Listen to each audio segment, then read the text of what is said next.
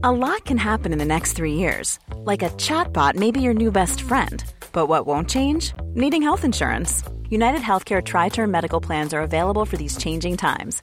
Underwritten by Golden Rule Insurance Company, they offer budget friendly, flexible coverage for people who are in between jobs or missed open enrollment. The plans last nearly three years in some states, with access to a nationwide network of doctors and hospitals. So, for whatever tomorrow brings, United Healthcare Tri Term Medical Plans may be for you. Learn more at uh1.com. I'm Sandra, and I'm just the professional your small business was looking for. But you didn't hire me because you didn't use LinkedIn jobs. LinkedIn has professionals you can't find anywhere else, including those who aren't actively looking for a new job but might be open to the perfect role, like me. In a given month, over 70% of LinkedIn users don't visit other leading job sites. So if you're not looking on LinkedIn, you'll miss out on great candidates like Sandra. Start hiring professionals like a professional. Post your free job on linkedin.com/people today.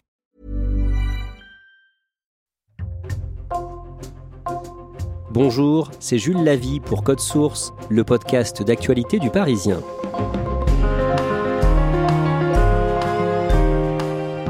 Le 26 août, le Parisien a fait le portrait d'Alimata Fofana. Cette femme de 40 ans, originaire de Longjumeau dans l'Essonne, a été victime d'excision quand elle avait 5 ans pendant un voyage au Sénégal, pays d'où vient une partie de sa famille. Après une violente dépression en 2010 à l'âge de 28 ans, elle a pris conscience que le fait de parler, de raconter ce qu'elle a subi pouvait l'aider à se reconstruire. Et depuis, elle a écrit deux romans évoquant l'excision pour briser ce tabou et en espérant empêcher que des filles ne subissent le même sort qu'elle.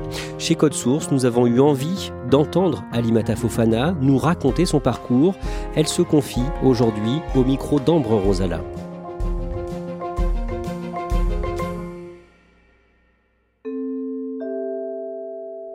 Alimata Fofana habite à Lille, dans les Hauts-de-France, mais elle est de passage à Paris quand je la rencontre.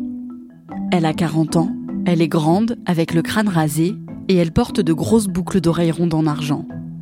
Quand je la rencontre, elle vient tout juste de publier son deuxième roman qui parle d'excision, une mutilation génitale qu'elle a subie il y a 35 ans. Moi, je dois vivre avec cette trace indélébile. Je vais mourir avec cette trace. Donc, j'essaye de vivre avec. C'est pas facile tous les jours. Et ça a totalement bouleversé ma vie.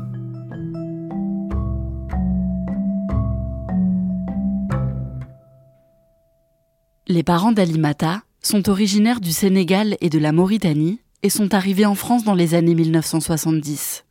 Alimata est née en 1982 à Longjumeau, en Essonne.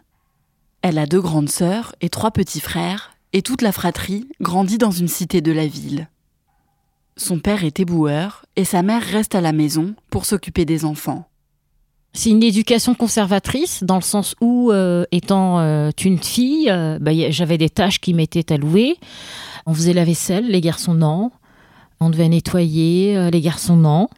Il fallait grandir, grandir vite parce qu'il fallait s'occuper des, petits frères qui arrivaient par la suite. Il fallait aussi apprendre à, à cuisiner, à s'occuper de la maison avec le ménage. et les garçons jouissaient d'une liberté qu'on n'a pas connue, quoi. Il y avait des choses qui étaient euh, acceptées de la part de, nos parents parce que c'était des garçons. Et nous, on n'osait même pas demander parce qu'on se disait, ben, ils vont nous dire non. Donc ça a été exigeant, une éducation exigeante à la maison. Et de l'autre côté, il y avait l'école. Où là, c'était un espace euh, qui, pour moi, de liberté, parce que je bavardais beaucoup.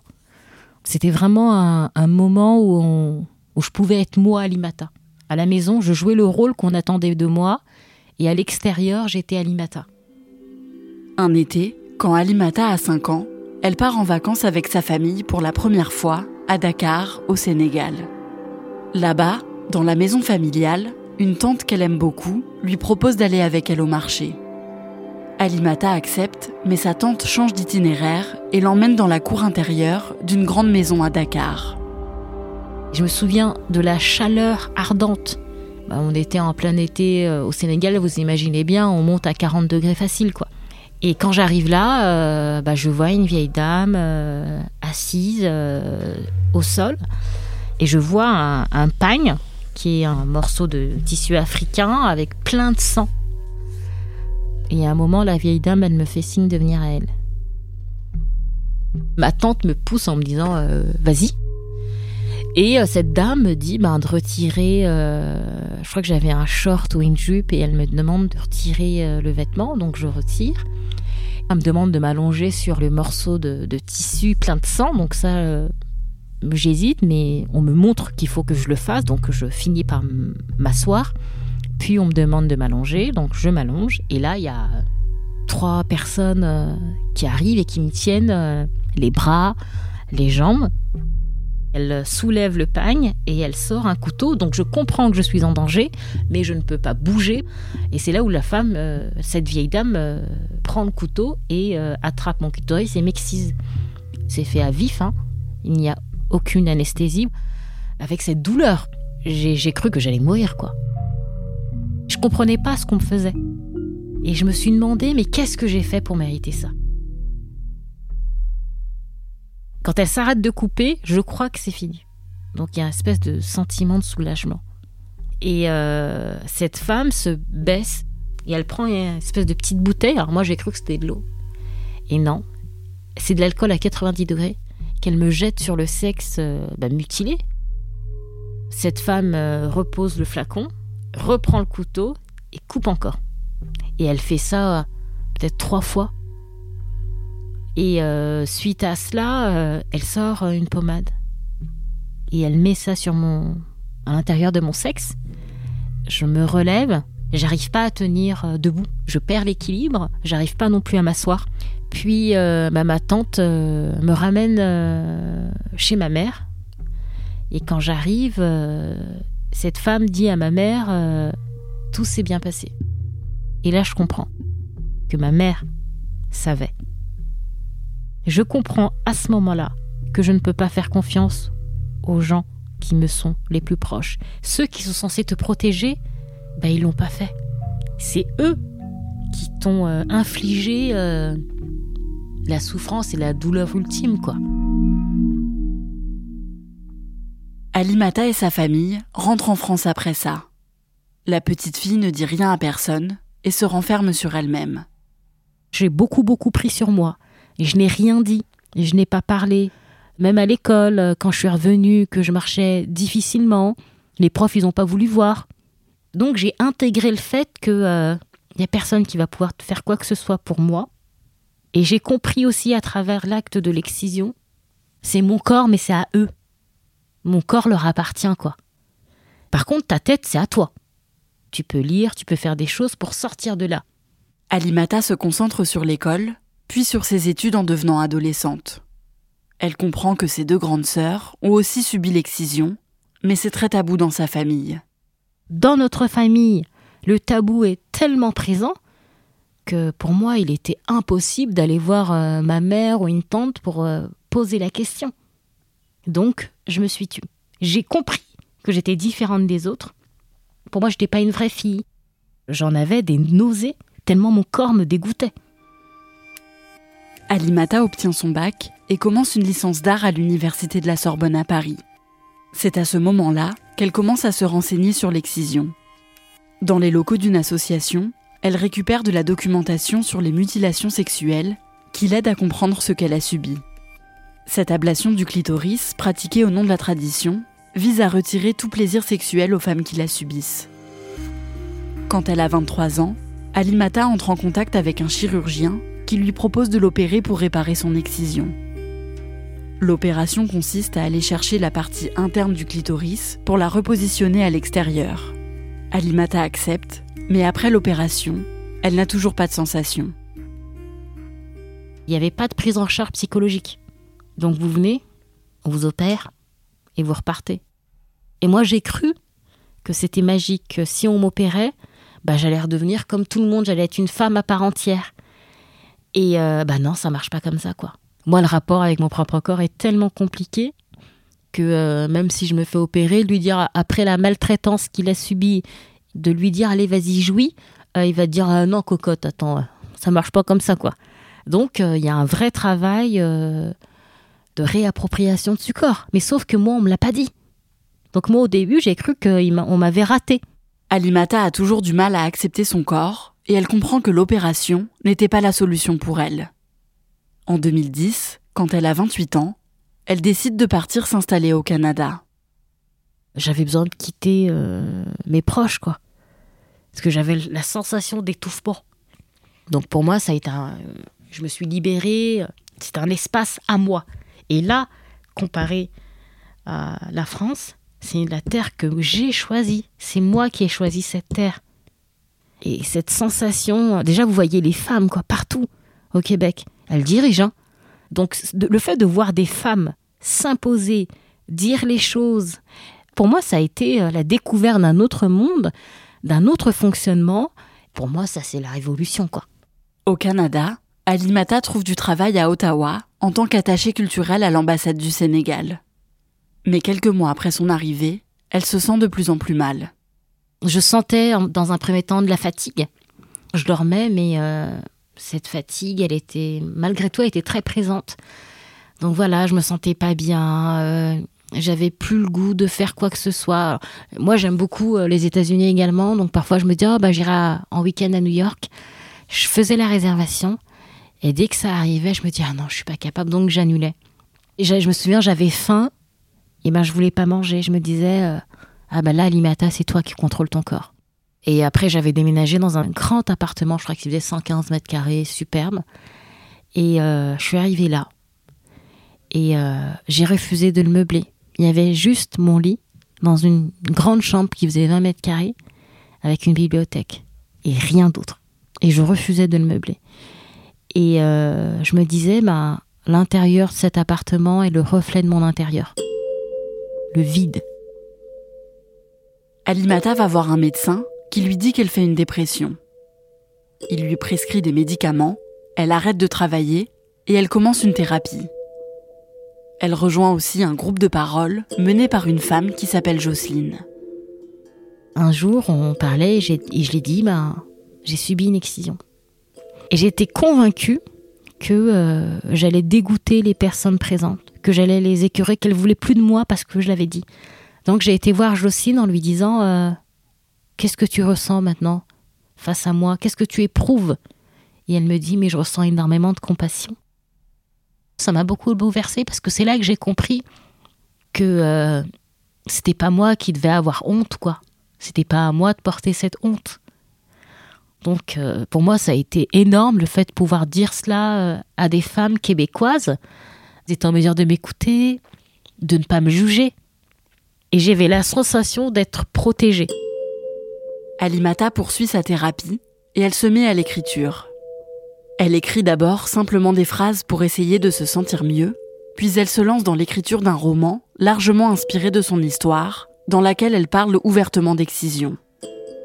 Son premier livre, Mariama, l'écorchée vive, sort le 8 septembre 2015. Elle vit toujours au Canada, mais sa famille, restée en France, lit son livre et comprend qu'Alimata raconte son histoire à travers ce roman.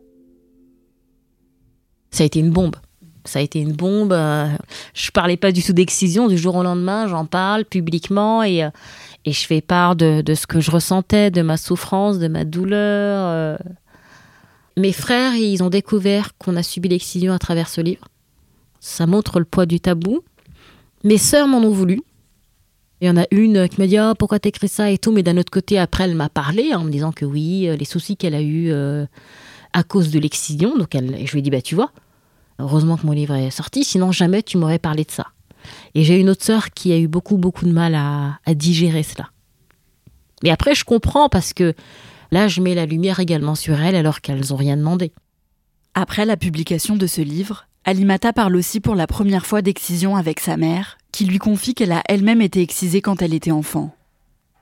Le 24 août 2022, Alimata publie un deuxième roman inspiré de son histoire, À l'ombre de la cité Rimbaud, aux éditions du Rocher. Après ça, de nombreuses femmes la contactent pour lui raconter les complications qu'elles ont subies après leur excision. Je reçois énormément de messages encore il y, a, deux jours d'une femme qui me raconte l'excision qu'elle a subie, les mariages forcés. Donc les gens me parlent. Et donc je raconte ça à ma mère pour qu'elle comprenne les conséquences de cet acte. Donc ma mère dit regretter de nous avoir fait subir cela. Et pour elle, le fait de parler, c'est comme si elle me demandait pardon. Vous lui avez pardonné? Ah oui, moi j'ai pardonné. Et je pense pas qu'on puisse vivre avec euh, de la colère en soi parce que ça nous bouffe de l'intérieur. Ça, j'en suis convaincue. Ma mère, nos mères, elles sont arrivées en France, elles savent ni lire ni écrire, donc euh, elles ont fait comme elles ont pu avec ce qu'elles avaient. Il y a une grande différence entre ma mère et moi, c'est que moi j'ai été à l'école. Donc je peux pas tourner la tête. Je peux pas dire je sais pas. Non, non, moi j'ai les mots pour dire. Si on se tait, on participe à cette pratique. Donc là, aujourd'hui, moi je parle, je mets la lumière sur cette pratique parce qu'il faut qu'elle cesse. Si je peux sauver une petite fille, c'est déjà gagné.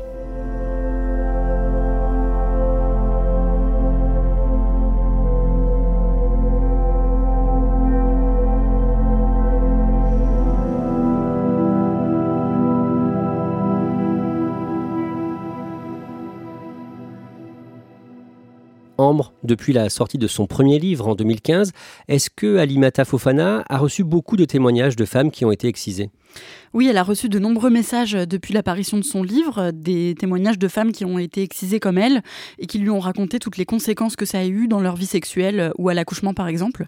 Et euh, elle est aussi retournée euh, au Sénégal et en Mauritanie, d'où sont originaires euh, ses parents, pour parler d'excision avec les femmes là-bas et essayer de faire cesser cette pratique qui continue encore aujourd'hui alors même qu'elle est illégale dans ces deux pays. On sait combien de femmes sont concernées en France et plus largement dans le monde? Alors c'est compliqué de donner un chiffre exact, mais selon une étude de Santé publique France, il y a aujourd'hui environ 125 000 femmes qui vivent en France euh, qui ont été excisées. Et aujourd'hui encore, même si, comme je disais, euh, cette pratique est illégale dans la plupart des pays, l'Organisation mondiale de la santé estime qu'il y a euh, dans le monde une petite fille qui se fait exciser toutes les 4 minutes. Concernant Alimata Fofana, est-ce qu'elle vit de l'écriture aujourd'hui? Oui, elle se consacre entièrement à l'écriture. Aujourd'hui, elle vit de ça et elle vit aussi de la réalisation puisqu'elle a sorti en juillet dernier un documentaire sur Arte euh, qui s'appelle À nos corps excisés et qu'elle a co-réalisé avec euh, la réalisatrice Anne Richard. C'est un documentaire dans lequel elle raconte son histoire et sa reconstruction et qui est euh, encore disponible en replay sur le site internet et sur la chaîne YouTube d'Arte. Est-ce que dans les mois et les années qui viennent, Alimata Fofana va écrire des romans sur d'autres sujets? Oui, d'ailleurs, elle est déjà en train d'écrire son troisième livre et ce sera pas un roman qui parle d'excision puisque le personnage principal sera un garçon et c'est un livre qui s'inspirera plutôt de son expérience dans son ancien métier quand elle était euh, éducatrice euh, à la protection judiciaire de la jeunesse euh, en Essonne. Je redonne la référence du second roman d'Alimata Fofana, À l'ombre de la cité Rimbaud, publié le 24 août aux éditions du Rocher. Merci Ambre Rosala et merci à Marine Brugeron pour son aide. Cet épisode de Code Source a été produit par Thibault Lambert et Raphaël Pueyo. Réalisation Julien Moncouquiole. Code Source est le podcast d'actualité du Parisien, un nouvel épisode chaque soir de la semaine. N'oubliez pas de vous abonner pour n'en rater aucun. Vous pouvez nous contacter sur Twitter, at code source, ou nous écrire code source at leparisien.fr.